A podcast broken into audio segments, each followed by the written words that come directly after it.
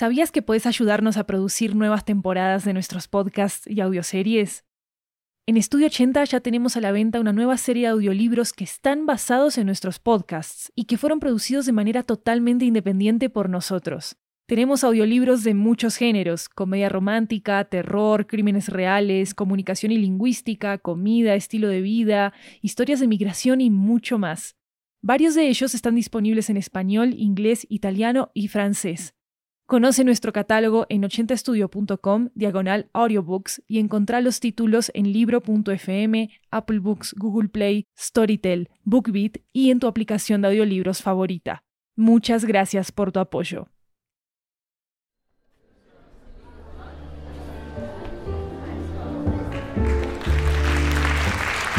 Hola, hola, ¿cómo están? Esto es 80 Cuentos, una antología de cuentos latinoamericanos en audio que recorre toda la región. Gracias, yo soy Maru Lombardo y hoy vamos a escuchar una historia en español que nos llega desde Bogotá, Colombia. Esta historia es sobre un viaje a la nostalgia de una vida que la protagonista dejó atrás. Y es un viaje acompañado de vallenato y curiosamente también de los Rolling Stones. Así que tomen crispetas y prepárense porque acaba Efemérides, escrito por Jonathan Gutiérrez.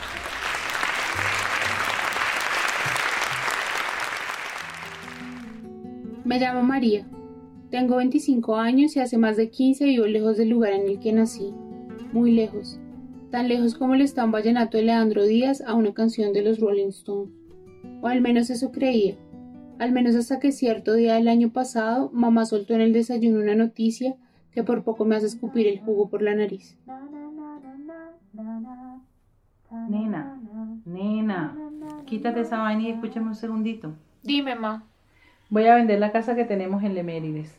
Me están haciendo una buena oferta. Entonces mejor salir de eso, ¿sabes?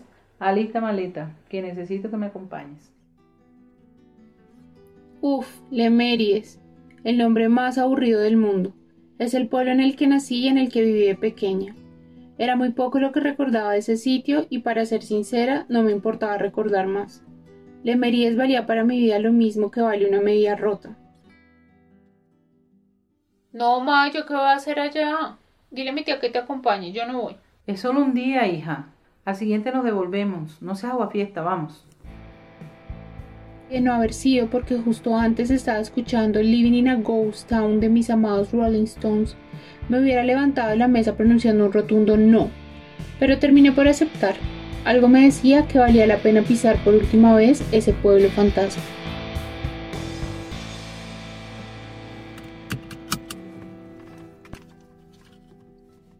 A los pocos días nos fuimos para allá, Alistamos maletas, nos subimos al carro y arrancamos. Después de cuatro horas de viaje, paramos junto a una tiendita y nos bajamos para descansar. Nos faltaban otras cuatro horas para llegar. Oye, ma, ¿tú no estás cansada? Ya me duele la espalda. No seas floja. Ven, ¿qué vas a tomar? Yo quiero como una soda. Bueno, ya vengo. Coge esa mesa y nos sentamos un rato. Después de sentarnos y mientras tomábamos la soda, noté a mamá pensativo. Oye, ma, pero tú sí quieres vender esa casa? Sí, hija. Hace mucho no vamos y eso quedó abandonado. Mejor vender eso ya. Le dije a mamá que sí, que mejor vender esa casa y ya. No tenía sentido que de alguna manera siguiéramos atadas a ese lugar, del que nos tocó salir corriendo justo cuando cumplí los 10 años, por culpa de los grupos armados que empezaron a disputarse el territorio y que terminaron por convertir el pueblo en un lugar de nadie. Nuestra vida estaba en la ciudad, o al menos eso creía, y no en ese pueblito de nombre aburrido. Le dije que no se preocupara por eso. Pues sí, tienes razón. ¿Sabes quién me la quiere comprar? La señora Elvira, la mamá de Matilde. ¿Te acuerdas de ella? Matilde. En ese momento, y como si fuera un chispazo que prendiera una hoguera, me llegó al corazón, antes que a la cabeza, el recuerdo de Matilde. Mamá, por supuesto, lo notó. ¿No que no te acordabas de nada? Si Matilde y tú eran como una sola. Andaban para arriba y para abajo en la bicicleta. En la bicicleta de doña Elvira, la de la corneta. Y que terminaron botando al río. No sé ni cómo. Acordarme de Matilde, mi amiga de infancia en Lemérides, fue como abrir un baúl lleno de felicidad que había olvidado hace mucho tiempo en alguna esquina de la inmensa ciudad. Mati, mamá, la Mati. ¿Será que todavía vive allá? ¿No le preguntaste a doña Elvira? ¿Sabes que no? Se me olvidó preguntarle. Mañana nos damos cuenta de eso. Pero vamos, que nos coge la noche. Nos subimos al carro y arrancamos de nuevo. Si faltaban cuatro horas para llegar, la sentí como si fueran cien. Y más cuando sonó en la radio esa canción, de versos muy chiquiticos y bajiticos de melodía, que me recordaban a Matilde de la mano de Leandro Díaz. Ma, ¿tú crees que se acuerda de mí? Pues claro que se va a acordar de ti. Imposible que haya salido igual de ingrata que tú. Llegamos a Lemérides hacia las cuatro de la tarde y a las cinco ya estábamos en la habitación del hotel. No nos quedamos en nuestra antigua casa porque hacía mucho tiempo que estaba abandonada. Aún no había anochecido, así que decidí ir a buscar a Matilde. Mamá me va a buscar a Matilde. Ahorita nos vemos. Dale mis saludos a doña Elvira y dile que voy mañana, ahorita estoy muy cansada. Volver a caminar por las calles de Lemérides fue disipando la imagen fantasmal que tenía del pueblo, que ya no se acercaba tanto a la canción de mis amados Rolling Stones, sino a ese vallenato viejo y sereno que había escuchado horas antes, y que me permitió ver, esta vez con nuevos ojos, cómo a Lemérides le sonreía la sabana.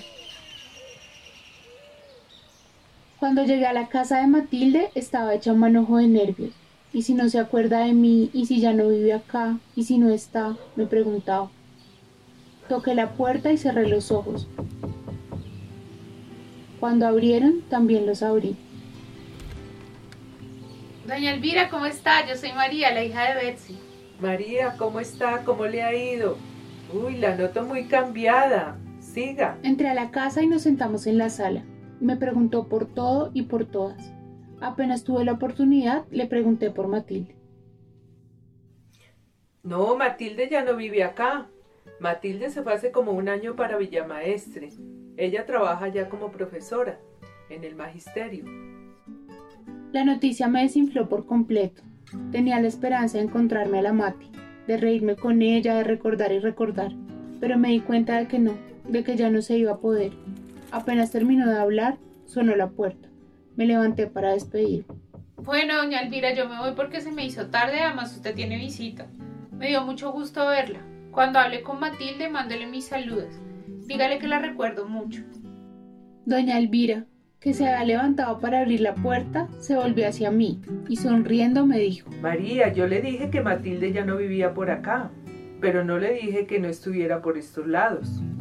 Se abrió la puerta y vi cómo se asomaba la antigua bicicleta de Doña Elvira, con su ridícula corneta y todo, junto con la única persona que en ese momento podía dibujarme una sonrisa cómplice en el rostro. ¡Matilde!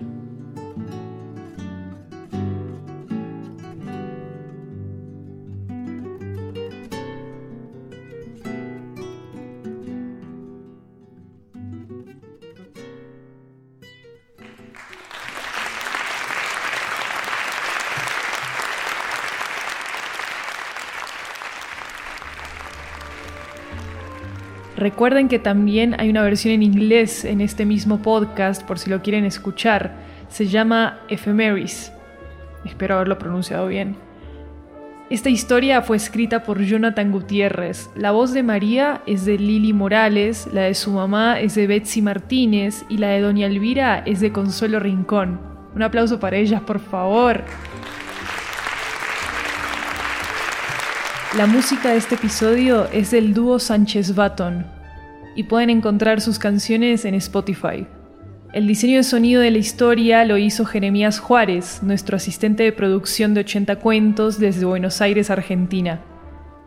No olviden que pueden consultar transcripciones de nuestros episodios en 80estudio.com barra 80-cuentos. Yo soy Maru Lombardo y esto es 80 Cuentos. Gracias por venir y por escuchar.